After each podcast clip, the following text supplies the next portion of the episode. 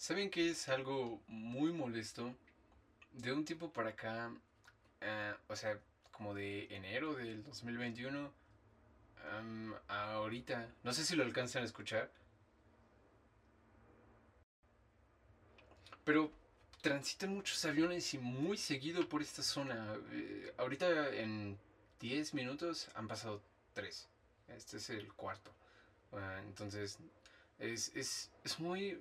La ciudad es muy ruidosa, me, me, me voy percatando de eso. Y, mm, eh, o sea, puedes estar callado en todos lados, pero pasa un avión y hasta en el aire, pa, hay ruido, ¿no? Hasta en el aire hay maldito ruido. Y es, y es, a veces es un poquito estresante. Déjame cambiar la luz de esta cosa. Ah, está mejor.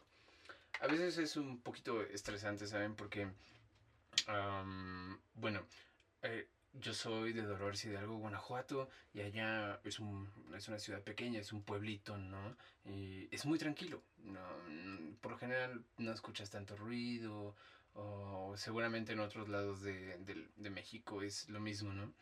Pero vienes a la ciudad y el vecino de enfrente, que no vive en tu unidad, el de la otra colonia, desde que comencé a rentar aquí está construyendo.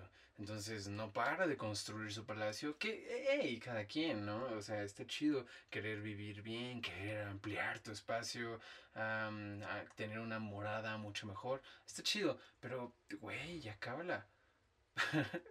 O sea, seguramente, no, bueno, no sé si tenga que ver ahí las implicaciones del bar o no, seguramente, pero no manches, ya, ya más de un año y medio construyendo es, ay, es muy castroso.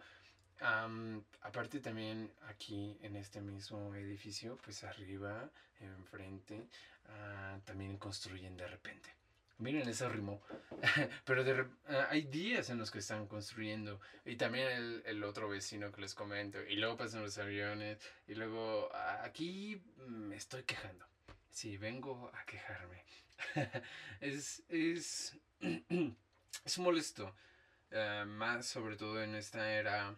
No le voy a- Fíjense, yo, yo confundí el término Zoomer con, con generación de Zoom. De, así de, de la plataforma que no están pagando esto, sino eh, yo creí que era como, como la generación que está en videollamadas, ¿saben? Pero no, la generación Zoomer es la Z, de la generación Z. Y mm, lo, lo que quería decir que es que con toda esta era de tomar las clases en línea, a veces es castroso tener vecinos, vecinos así, porque son muy ruidosos y si de por sí la información no llega muy chida a través de las pantallas, es muy difícil que los alumnos o los maestros le den la información al, al alumno y el alumno la capte, y más con estos ruidos de fondo. Y ahora que lo pienso, para los músicos también es un poquito castroso porque pues es- uno está concentrado estudiando eh, su música, ¿saben? Entonces pues no sé, no sé, ya, ya me estoy quejando demasiado, perdón. Ah, bienvenidos sean, bienvenidos una vez más a este su podcast favorito hablando de música. Bueno, no sé si es favorito, pero mm, si usted es una de esas cuatro personas que está esperando este episodio, pues ya estamos aquí de regreso. Seguramente voy a traer más episodios tanto en solitario. ah, bueno, voy a traer con más personas, claro pero eso será eventualmente. Pero quiero hacer un poquito más episodios en solitario. am, porque pues hay que hacerlos. eh, me estoy volviendo loco hablando conmigo mismo. Entonces por lo menos lo puedo depositar aquí.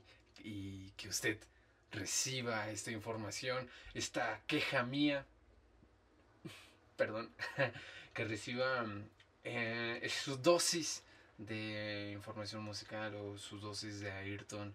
No diaria, pero no sé, ustedes saben a lo que me refiero, son, soy parte de su entretenimiento, siempre me considero un chiste, ya ni siquiera sé qué estoy diciendo, la verdad, pero bueno, ah, también quería comenzar diciendo, ah, disculpándome más que nada con Ale Deita, que es una increíble arpista y amiga mía, Ah, vino a grabar hace un- unos, unas varias, unas varias cuantas semanas, si no por decir meses, perdón, la verdad, sí me da, me da pena con ella, porque muy linda vino y grabamos, la plática estuvo muy chida. Ah, de hecho, no sé si están escuchando este episodio el sábado o el domingo, pero mm, el- episodio de Alejandra sale el lunes y ahí lo podrán eh, tanto escuchar y ver si están en YouTube o en Spotify. Y después viene el episodio con The Ocean Duo también. Eh, con ellos sí grabé hace unas cuantas semanas. Pero con Alejandra me tardé bastante. También con Ocean Duo, claro pero mm, me tardé porque estuve haciendo varias otras cosas, ah, tenía un rollo en la cabeza también, ah, quería como descansar de, de, estar sentado frente a una laptop, a, lo mejor, pues, a, lo mejor, son excusas, ¿no? Pero mm, quería medio flojerita, no quería hacer nada, yo decía, Ayrton, ahorita descansa y cuando sea el momento regresas. Eh, y eso estamos haciendo. bueno, estoy. Mm, también no me gusta hablar mucho en plural. Bueno, sí me gusta porque lo hago mucho, pero no sé por qué lo hago. Entonces, ya estoy de regreso. Eh, van a escuchar el episodio de Alejandra el lunes. Eh, va a salir a las 10 de la mañana para que estén ahí atentos o atentas. Eh, está muy chido, es una arpista mm, ah, que está ahorita en la escuela Carlos Chávez. Estuvo, yo la conocí en la Olin Jolistli, en la escuela en la que yo estoy, en mi casa Olin. Y bueno, ella está en Chávez. Aparte, ella es una parte fundamental de este ensamble, de este cuarteto de arpas, ah, el único en Latinoamérica. Esperemos, ella lo dijo, esperemos que vengan más, pero es prácticamente el único. Entonces, ah, ella es parte fundamental de este cuarteto de arpas, el, em, cuarteto de ensamble ah, Musas, eh, Musas Arpa Ensamble, no sé cómo. Bueno, yo le, yo le había dicho que era ensamble de arpas musas, pero me corrigió y ah, bueno, ya lo verán en el episodio. Ah, también ahí voy a dejar su contacto para que pues la puedan seguir y si les gusta su trabajo, pues a lo mejor algún día contratarla, ¿no? Eso estaría muy chido porque mm, tienen, eh, mm, tienen música ya en Spotify. Pueden ir a meterse a Spotify y checar ensamble de arpas o a, mm, musas arpa ensamble. Lo pueden ahí spotifyar y les va a salir tanto las canciones que ellas grabaron de solo ellas, solo como cuarteto, tanto la rolita que grabaron con Tonis Gutiérrez, que está buenísima, a mí me, encantó.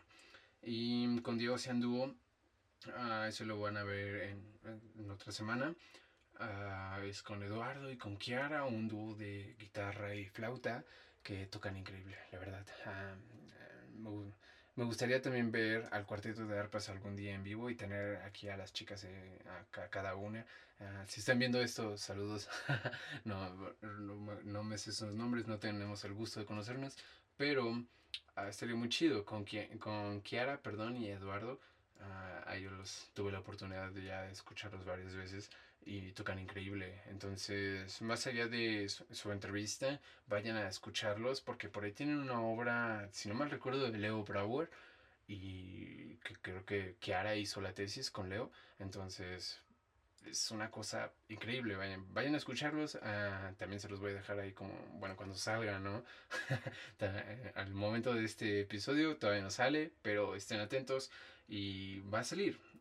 entonces, dicho eso, Ah, volvemos con los episodios, volvemos con los episodios en solitario. Y una vez más estamos aquí tratando de salvar el día. También ah, tal vez puede parecer noticia. Ahí está otro avión. Ahí está otro avión. no, es el quinto avión, maldita sea. Ah, no puede ser. Bueno, si no lo escuchan, no, no hay problema. Es mucho mejor que no lo escuchen. Porque luego hay alguien aquí taladrando y es como, ¡ay! Ya, ¿saben? Pero, mm, ajá, bueno, eh, no importa. Quería tocar un par de temas. Ah, la sirena. y es que aparte, Insurgentes no está tan lejos de donde yo vivo, perdón, de donde yo vivo, pero según yo, a mi parecer, tampoco está tan cerca como para que se escuche acá todo ese ruido, ¿saben? O sea, Siento que algo ocurre en esta parte de donde yo vivo que ocurre como una especie de eco y entre mi ventana y la pared que divide, digamos, la unidad y la colonia, se crea otro eco aparte. Entonces es un es horrible. De verdad, es horrible. Escucho los camiones que pasan en insurgentes y están como a una cuadra y media de lejos y es como, ah, maldita sea. La Ciudad de México es muy ruidosa. Pero bueno, basta de quejas, uh, basta de um, disculpas. Ahora vamos con las notas tristes de la semana. Bueno, es que tal vez puede parecer que es noticia vieja porque no tiene mucho que pasó, pero con todo este bombardeo de, de noticias, uh, se nos va olvidando lo que va sucediendo en la vida. Y aquí yo quería tocar un par de temas. Um, quería mencionar que el bajista uh, de CC Top, uh, Dusty Hill, uh, falleció hace unos días, lamentablemente. Y pues CC Top fue una de las grandes bandas, si no mal recuerdo, CC Top es de Estados Unidos. Para eso tenemos aquí la laptop, para um, estar rápido en contacto. Sí, claro que sí, es una banda estadounidense de blues rock, claro. Yo no seguí mucho a CC Top, también, o sea, como que se me hacía de esas bandas, ah, como ese blues muy, muy, pero muy americano. Uh, no sé, no. Tienen muy buenas rolas, pero la verdad es que solo conozco como una o dos. Pero no, no lo seguí tanto. Uh, pero fueron icónicos. Recuerdo que por ahí cuando comenzaba a tocar guitarra, algún día me faltó la plumilla y comencé a tocar con una moneda. Nada más por, por, gusto, ¿no? Y alguien me dijo, ah, como los de CC Top, güey. Y yo, sí. Entonces, la verdad, no, no me acuerdo. Uh, no, no sé, no, no recuerdo haberlos escuchado mucho como pioneros del blues. Yo escuchaba un poquito más a Ray Vaughan o... Um, ¿A quién más del blues escuchaba? Bueno, B.B. King, obviamente, y a, seguramente otros. A veces ya ni siquiera me acuerdo de los otros artistas que yo conozco que no sean de música clásica, y eso, eso me molesta un poco. De hecho, también quiero comenzar a traer como esos temas, temas que, que no son solo lo académico. Quiero eh, comenzar con este episodio a traer temas que incluyen otras áreas de música que a mí me gustan. Entonces, uh, pues si están de acuerdo o no, ahí déjenme en los comentarios. Me encantaría saber, no sé, si quieren que cheque algún disco, cheque algún artista y que dé mi opinión sobre ello, porque nadie me pidió mi opinión, pero aquí yo la estoy dando, la estoy ofreciendo y si les llama la atención, pues adelante. El otro músico que falleció hace dentro de poco, que con él, él sí estuvo un poquito más cercano yo a su música, fue Joy Jordison que fue, mm, ustedes sabrán, um, fue ex baterista, bueno, más bien, eh, es, fue un el baterista principal de Slipknot a principios, de hecho creo que fue de los fundadores, o sea, fue esta de la alineación original, ¿no? Desde el 96, falleció um, hace unos días como... Um, no estaba tan viejo, a ver, vamos a checar también aquí.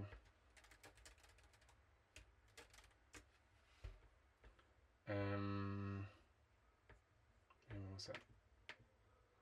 Sí. Uh, el, el, ex baterista de la banda estadounidense de heavy metal Slipknot, Joe Jordison, falleció este lunes a los 46 años. No estaba, no estaba viejo este vato. Y no es el primer, bueno, um, condolencias a la familia de Joe Jordison, que seguramente no están viendo esto, pero uh, lo menciono porque me recordó un poquito a mi adolescencia. O sea, me acuerdo cuando, cuando comenzaba, a tocar guitarra y a escuchar estas bandas como un poquito más pesadas. Uh, es que no recuerdo si Slipknot vino por gusto entre esas banditas del new metal como Korn y Linkin Park. O fue cuando ya estaba tocando guitarra. La verdad no me acuerdo. Pero me gustaba e, ese Slipknot, me gustaba más bien esa, esa batería, ¿saben? La, la, batería de Joy Jordison.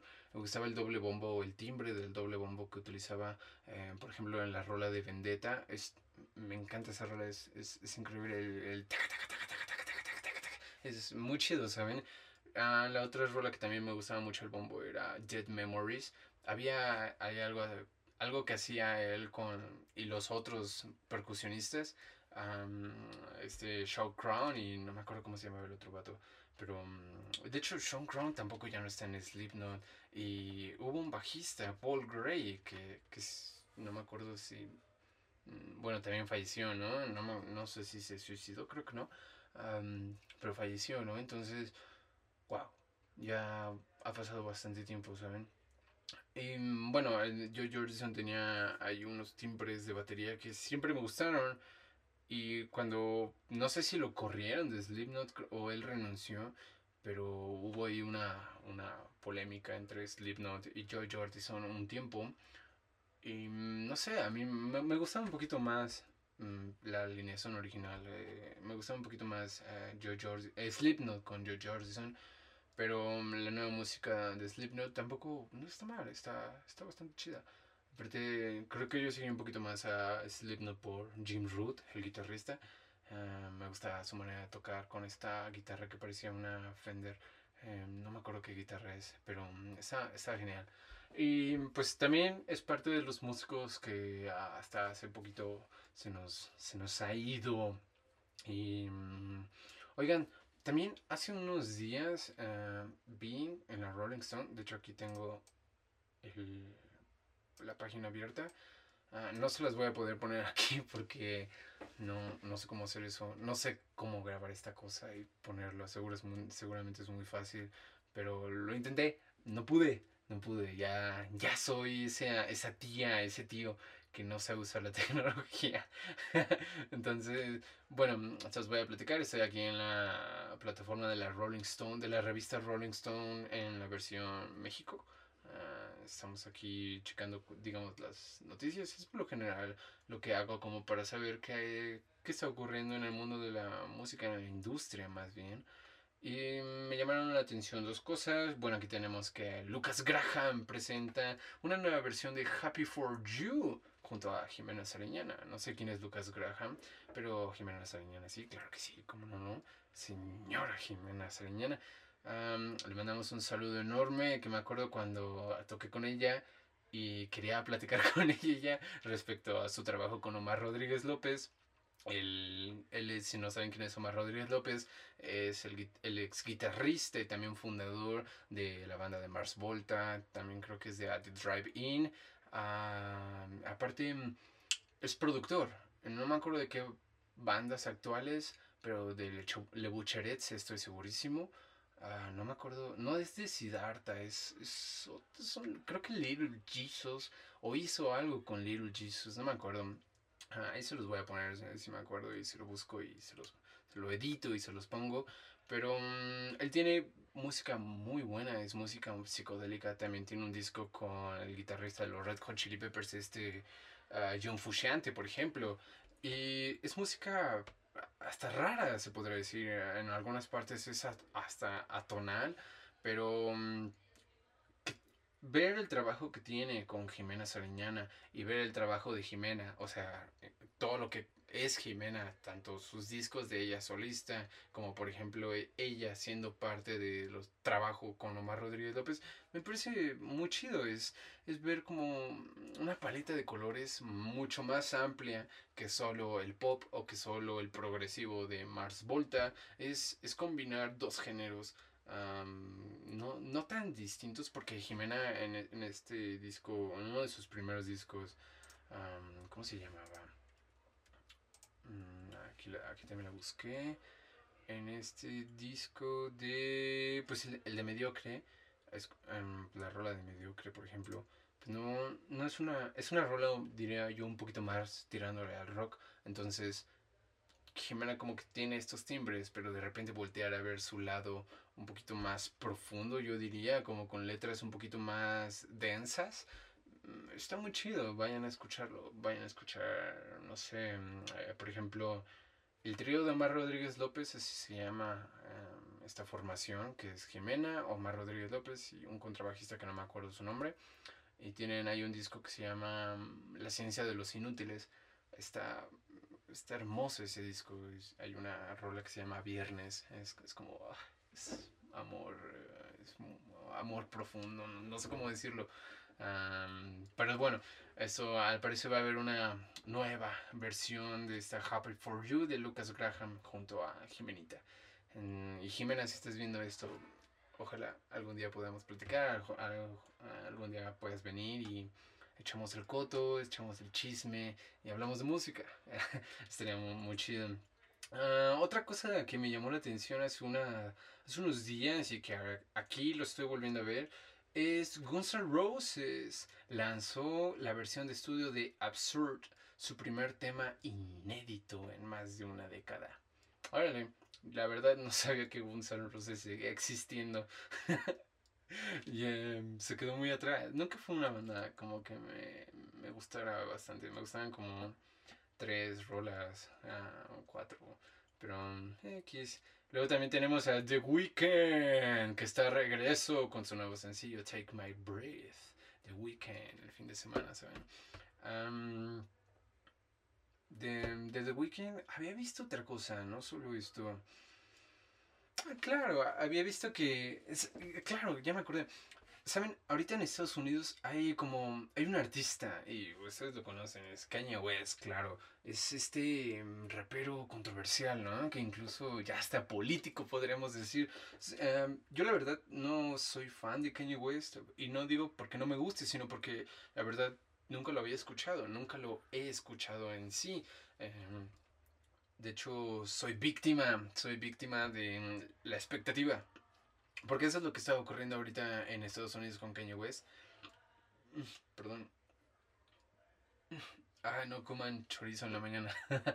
Pero, ajá, lo que les iba a decir es que lo que está ocurriendo en Estados Unidos con Kanye West es que está creando mucha, eh, pero muchísima, mucha expectativa eh, respecto a su nuevo disco Donda, que, mm, repito, yo no soy fan de Kanye West, entonces no, no estoy al tanto de esto, pero eh, las páginas que sigo en Instagram sobre música, pues ya llevan semanas hablando de Donda y hablando de Kanye West. Y de repente ves títulos como Kanye West está loco, se ha vuelto loco. O Kanye West es realmente un genio, o solo está usando la expectativa, a lo mejor no cumple. Porque, ¿saben?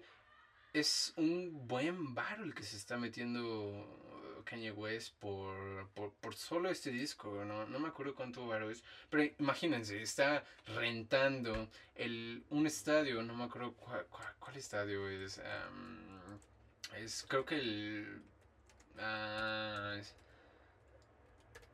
creo que es el BMW, no, es el Mercedes-Benz, el Mercedes-Benz. Ese estadio lo está rentando Kanye West para para terminar su disco, ¿saben? En el cual no sé cuántas rolas tenga, aquí lo estoy viendo en pantalla, eh, perdón, se los pondría aquí. Ah, seguramente les voy a poner un, screenshot. Miren, hasta en marzo del 2020 West grabó música nueva en Cabo San Lucas, México. Miren, al parecer vino. bueno, no sé, a ver, ¿cuánto dinero cuesta?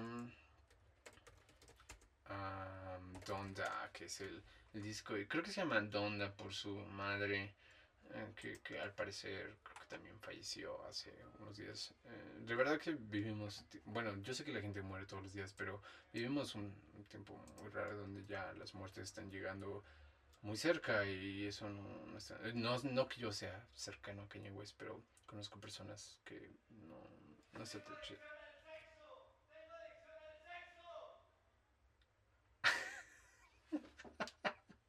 ¿Escucharon eso?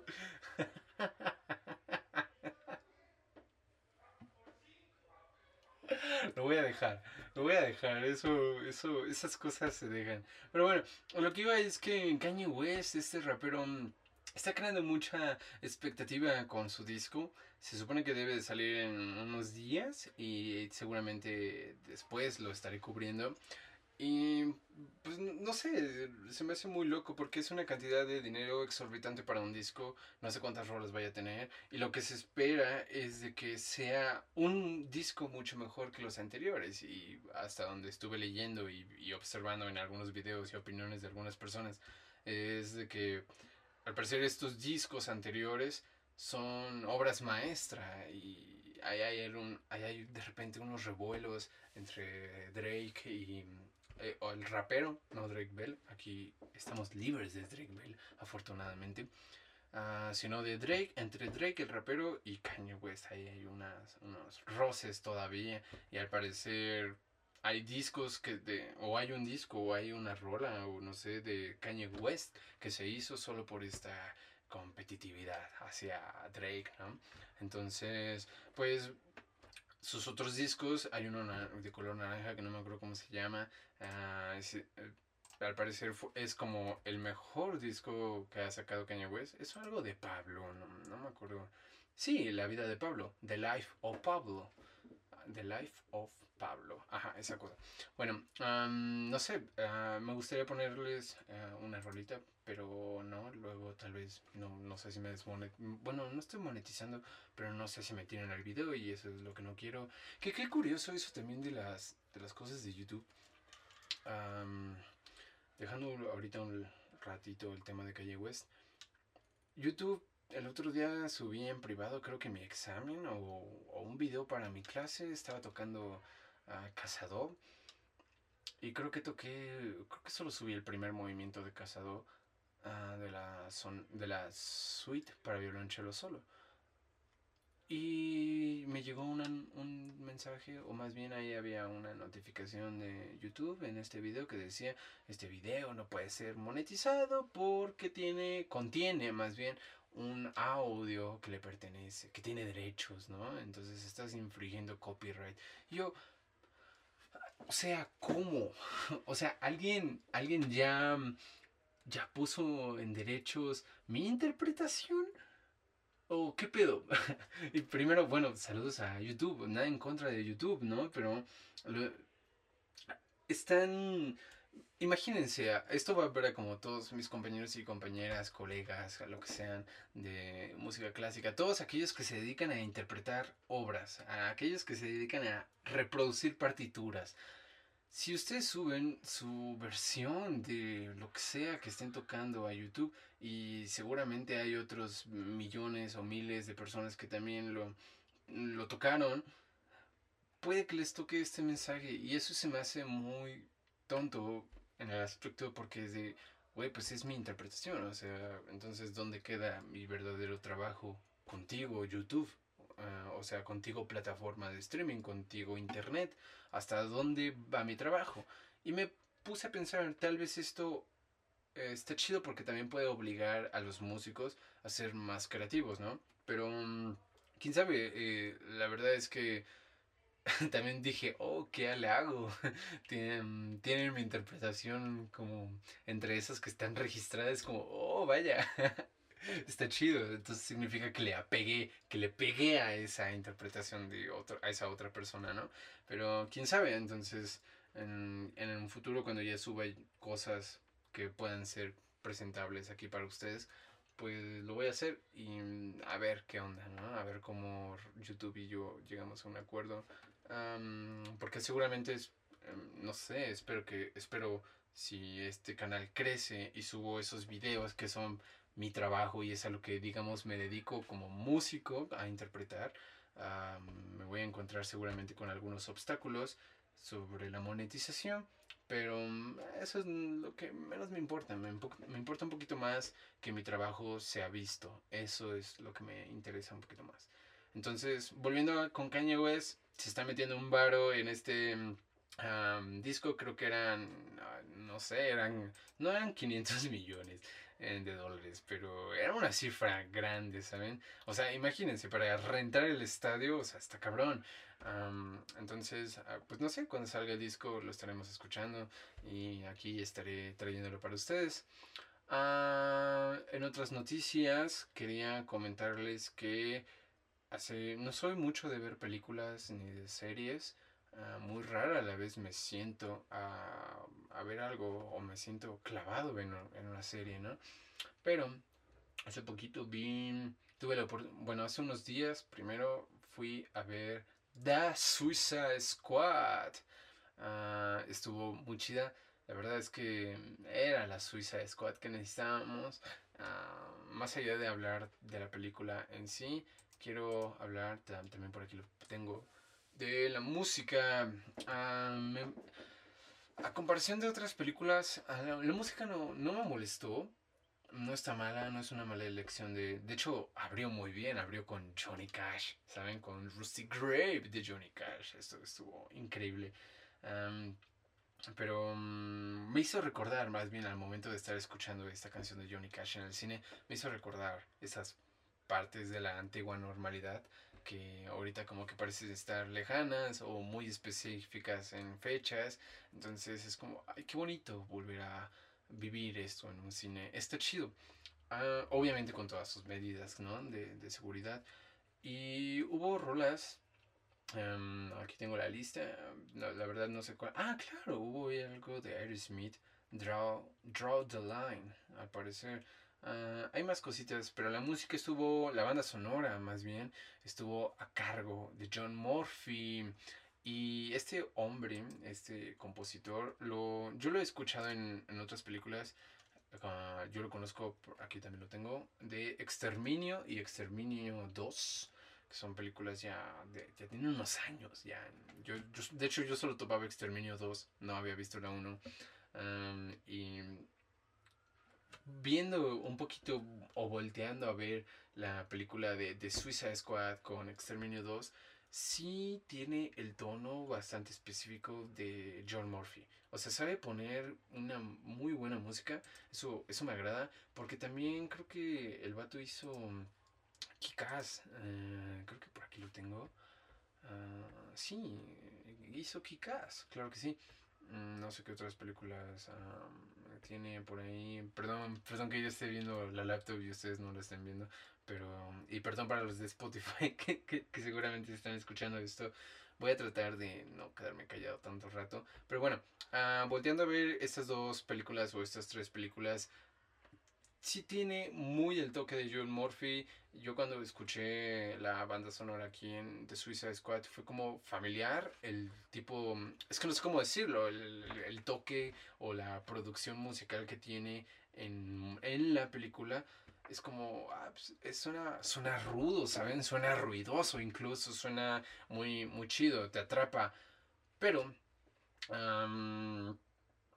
había visto la reseña también de, este vato de Top Comics. Um, pero en las películas, ah, ¿cómo se llama? BSF, BSX, algo así.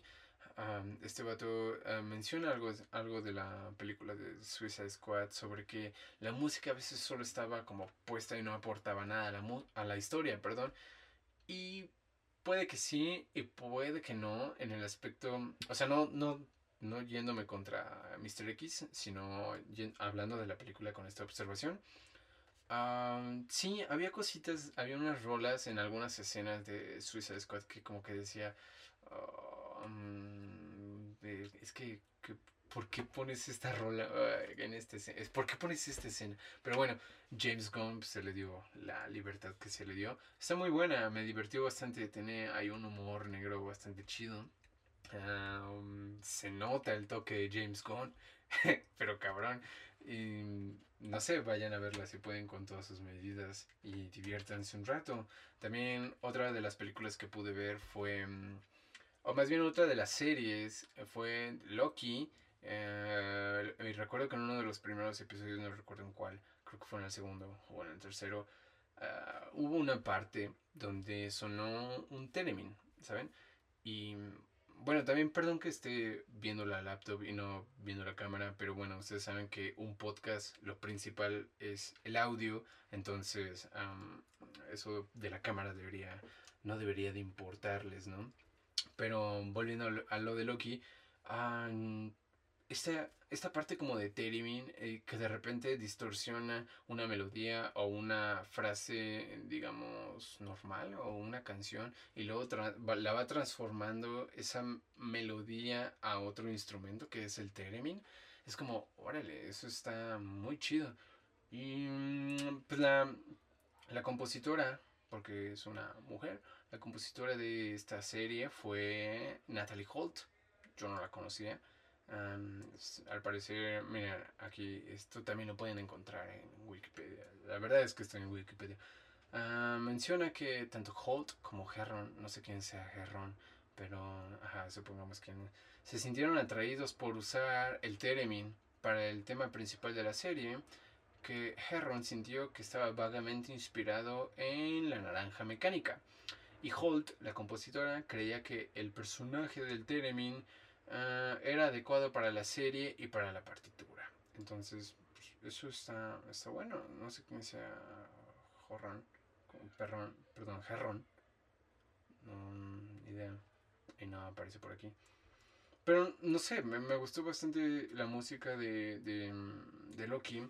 Y lo traigo al tema porque nosotros volteamos a ver las películas de superhéroes, las películas de Marvel como muy para niños. Y sí, claro que sí, es muy, muy para el mundo infantil.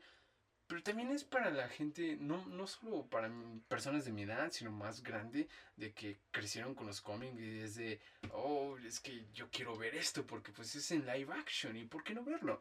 Entonces, a pesar de que sea como una serie para los niños, porque pues en casa Disney, uh, bueno, no es mi casa, pero ojalá algo. Es Disney, si estás viendo esto, pues ya sabes, si necesitas un chelista. no, pero a lo que voy es de que la música que antes tenían, que no digo que no sea buena, se me hacía muy... La, la de Avengers, el tema de Avengers, tan, tan, tan, ¿cómo era? No, no me acuerdo, no la quiero cagar, pero ese tema uh, se me hacía un poquito sonso, la verdad es que nunca fue de mi agrado, estaba muy chido, pero no fue de mi agrado este tema. Y ahorita que veo en Loki como otro tipo mm, de temática, porque meten ahí el tema del tiempo y el tema de los universos paralelos y que es un, están en un lugar que mm, no, donde el tiempo transcurre de otra manera y que meten el theremin como parte del ambiente musical, se me hace muy chido, es, es una mm, experimentación muy distinta y no sé, la verdad se me hace chingón que Marvel esté trabajando con otro tipo de música y no solo la orquestal. Entonces, eh, no sé, dicho esto, la otra película que tuve oportunidad de ver hace poquito ahí en HBO, si lo quieren ver, ah, fue la película de Tenet, que fue una película que no salió en... en ¿Cuándo salió esta película? Fue el año pasado, en el 2020, pero creo que en diciembre ah, o noviembre, no me acuerdo. Fecha de estreno, 12 de agosto del 2020. Y miren, la vi prácticamente una, un año después. bueno, no salió en cine, sino estoy mal esta película. Y la tuve, tuve la oportunidad de verla hasta ahorita y debo decir que está buenísima. Me encantó. Uh, me abstuve de ver trailers y me abstuve de ver spoilers de esta película porque quería como tener todo el concepto por primera vez cuando la viera. Y mm, lo único que, que, creo que alguna vez vi fue mm, a alguien decir de que Nolan en esta película ya se había mamado. Que ya dijo, no, quieren ver qué tan complicado puede escribir. Y pues escribió una historia un poquito compleja. Y sí, la verdad es una, es una película que, que, que si le pierdes como el rumbo, tal vez, o si te distraes en algún momento, tal vez sí te puedas perder de la trama, porque el concepto que utiliza mm, Nolan es algo complejo. Yo, afortunadamente, creo que la entendí. Creo que no, me, no hubo problema. Perdón. Les digo que no, no como el chorizo. Pero ah, creo que no hubo problema con el entendimiento de esta película porque por ahí hace unos meses había leído un artículo de un, creo que es un físico, uh, sí, un profesor mira, aquí lo tengo, es un, es un físico, el físico que afirma que el tiempo transcurre en dos direcciones. Y es un vato que se llama Julián Vavor, Barbour, así como en español, pero sería como Julián Vaveur, no supongo, no sé, no sé cómo se pronuncia. Pero mm, al parecer es un vato que enseña en Cambridge, una cosa así. Y mm, bueno, yo qué le voy a decir a un físico, ¿no? Él, básicamente parte de la idea de que actualmente solo podemos concebir eh, o captar la manera de cómo transcurre el tiempo en una sola dirección y solo lo vemos como progresivamente. Si alguien nace, pues transcurren los años y eventualmente muere. Entonces, por ejemplo, a las personas que a veces vemos más viejas a uno mismo, creemos que van a morir primero que uno mismo y a veces resulta que no. Pero creemos que van a morir primero que nosotros porque son más viejos y lo vemos de esta manera. Y pues sí, o sea, todo ahorita el tiempo lo, solo lo podemos concebir así. No hemos podido concebir otra, ah, o no podemos verlo de otra manera. Y Julián dice que, ay, ese profe, sí, menciona que el tiempo empezó a transcurrir, obviamente, progresivamente, en el momento en el que ocurre el Big Bang. Y en el momento que ocurre el Big Bang ocurre toda la existencia. Y cuando ocurre toda la existencia, existe el universo, ¿no? Entonces, si el Big Bang ocurre y el universo se está expandiendo en todas direcciones, ¿por qué el tiempo solo lo vemos en una? ¿Y por qué solo hacia adelante? Si, de hecho, él dice que si tú pusieras a Llano Ah, creo que es un dios romano, es el dios de los tiempos y de los finales. No, perdón, es el dios de los principios y de los finales. Es esta entidad, eh, cabeza con dos rostros, eh, uno delante y uno atrás, como Lord Voldemort en la primera de Harry Potter. Así. Dice que si tú pusieras a esta entidad justo en el momento en el que transcurre el Big Bang, pues ya no va a poder ver el tiempo tanto hacia adelante como hacia atrás. Entonces, tener esa concepción del tiempo es rara y actualmente no hemos podido concebirla. Y Christopher Nolan en Tenet la utiliza. Em, de hecho, por eso me, fascinó mucho esta película, porque em, utiliza este, este concepto y repito, tal vez si yo si no lo hubiera leído no lo hubiera entendido tanto, pero em, sí, Nolan lo que hace, por lo que, como yo lo veo y hablando de, ay, es que no quisiera darles spoilers, pero, mm, o sea, eh, no, no vengo a hablar tanto de cine, ¿no? mejor vámonos a, lo que es este programa, hablando de música, y es que la música de esta película estuvo a cargo de un compositor que se llama Ludwig, no sé cómo se pronuncia, Goranson. Em, la verdad no, no, sé cómo se pronuncia. Y es un compositor y es un productor también. Ah, no solo ha hecho esta película de Tenet, si han tenido la oportunidad de ver El Mandalorian, pues la música del Mandalorian también es de ah, Black Panther, las canciones de Creed, tanto la 1 como la 2 también son de él. No, no sé qué más otras películas sean. Creo que esas son las únicas que yo topo de él. Ah, mira, también hizo Venom un espía y medio. órale. Ya tiene bastante trayecto, ¿no? Yo me, me, quedé embobado con, con, la música de Tenet. Ya lo, yo ya lo conocía de Mandalorian. Eh, no lo conocía de las otras películas, em, pero aunque ya las he escuchado. Pero Mandalorian sí, lo, sí le puse como atención y me gustó bastante porque fue algo como nuevo, ¿saben? Fue la primera vez que Disney en Star Wars no utilizó a este John Williams, sino utilizó a otro compositor. Y ahorita, de hecho, cuando, cuando vi Tenet, yo creí que Nolan había contratado o, o había hecho compañerismo, como siempre, con Hans Zimmer. Pero Hans Zimmer está en Dune que también es otra película que va a salir este año y también voy a ver. pero mm, justo en Tenet, Ludwig dice mm, que creo que me vi ahí un par de entrevistas donde habla de cómo compuso esta música. Y si no mal recuerdo, el vato en alguna parte menciona que para hacerla le dieron el guion, le dieron el script, ah, lo leyó y le dijeron, ok, lo hago. No había todavía nada de, no habían filmado nada. Y le, le dijeron, güey, pues necesitamos la música para una semana. Y fue de, oh, ok. Y que se puso a hacerla.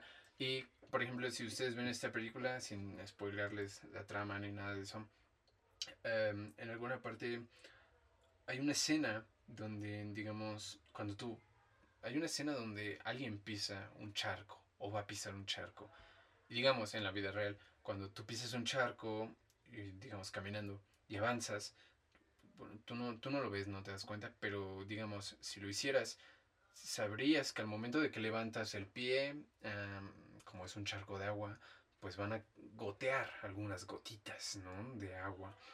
Entonces, nosotros en, la vida real y como transcurre el tiempo hacia adelante, vemos eh, esta acción, ¡pup! ¡pup! Pasa, ¿no? Pero en la película, el vato antes de que pise el charco, la acción del goteo está transcurriendo al revés, mientras que este, este vato está caminando progresivamente.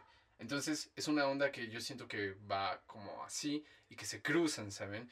Eh, entonces, esa escena, Ludwig dijo, yo quiero que así suene la música, como esa escena. Entonces, es, la verdad es que sí, me, me, fascinó bastante porque hizo algo que Bach ya había hecho en algún momento y que Mozart también lo hizo.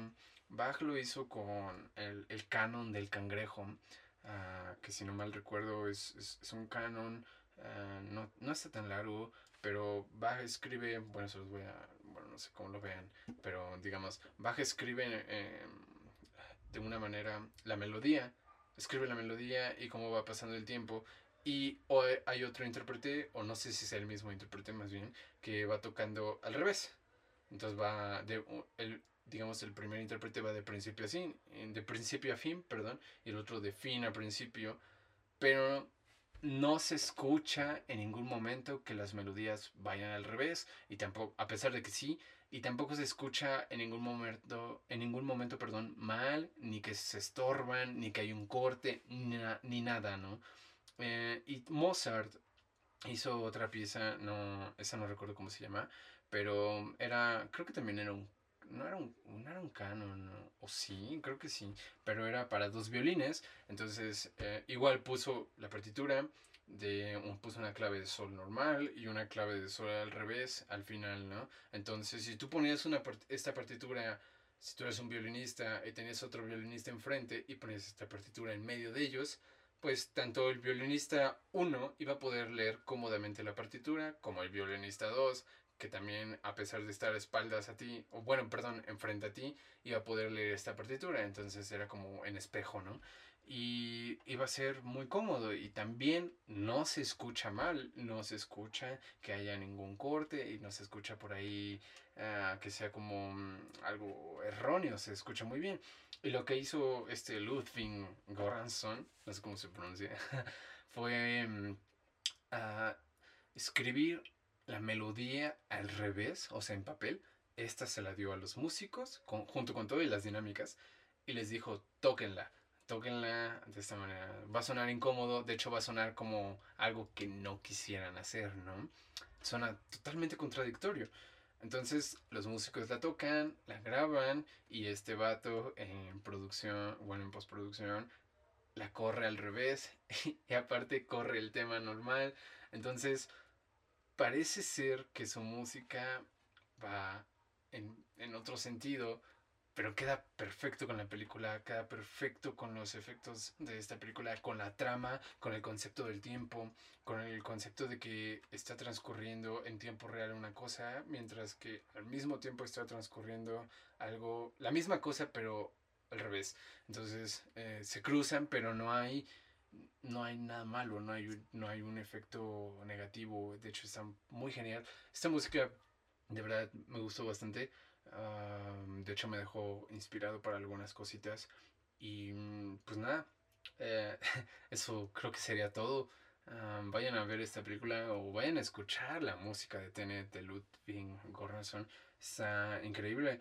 Y pues ya saben, si, mm, si están sintonizando esto, quédense en una semana, un poquito, unos episodios más y van a escuchar el episodio de Aledeita y también el de Ocean Duo. Y pues nada, yo soy Ayrton Valenzuela y muchas gracias por escuchar esto y nos andamos viendo. Cuídense, nos vemos.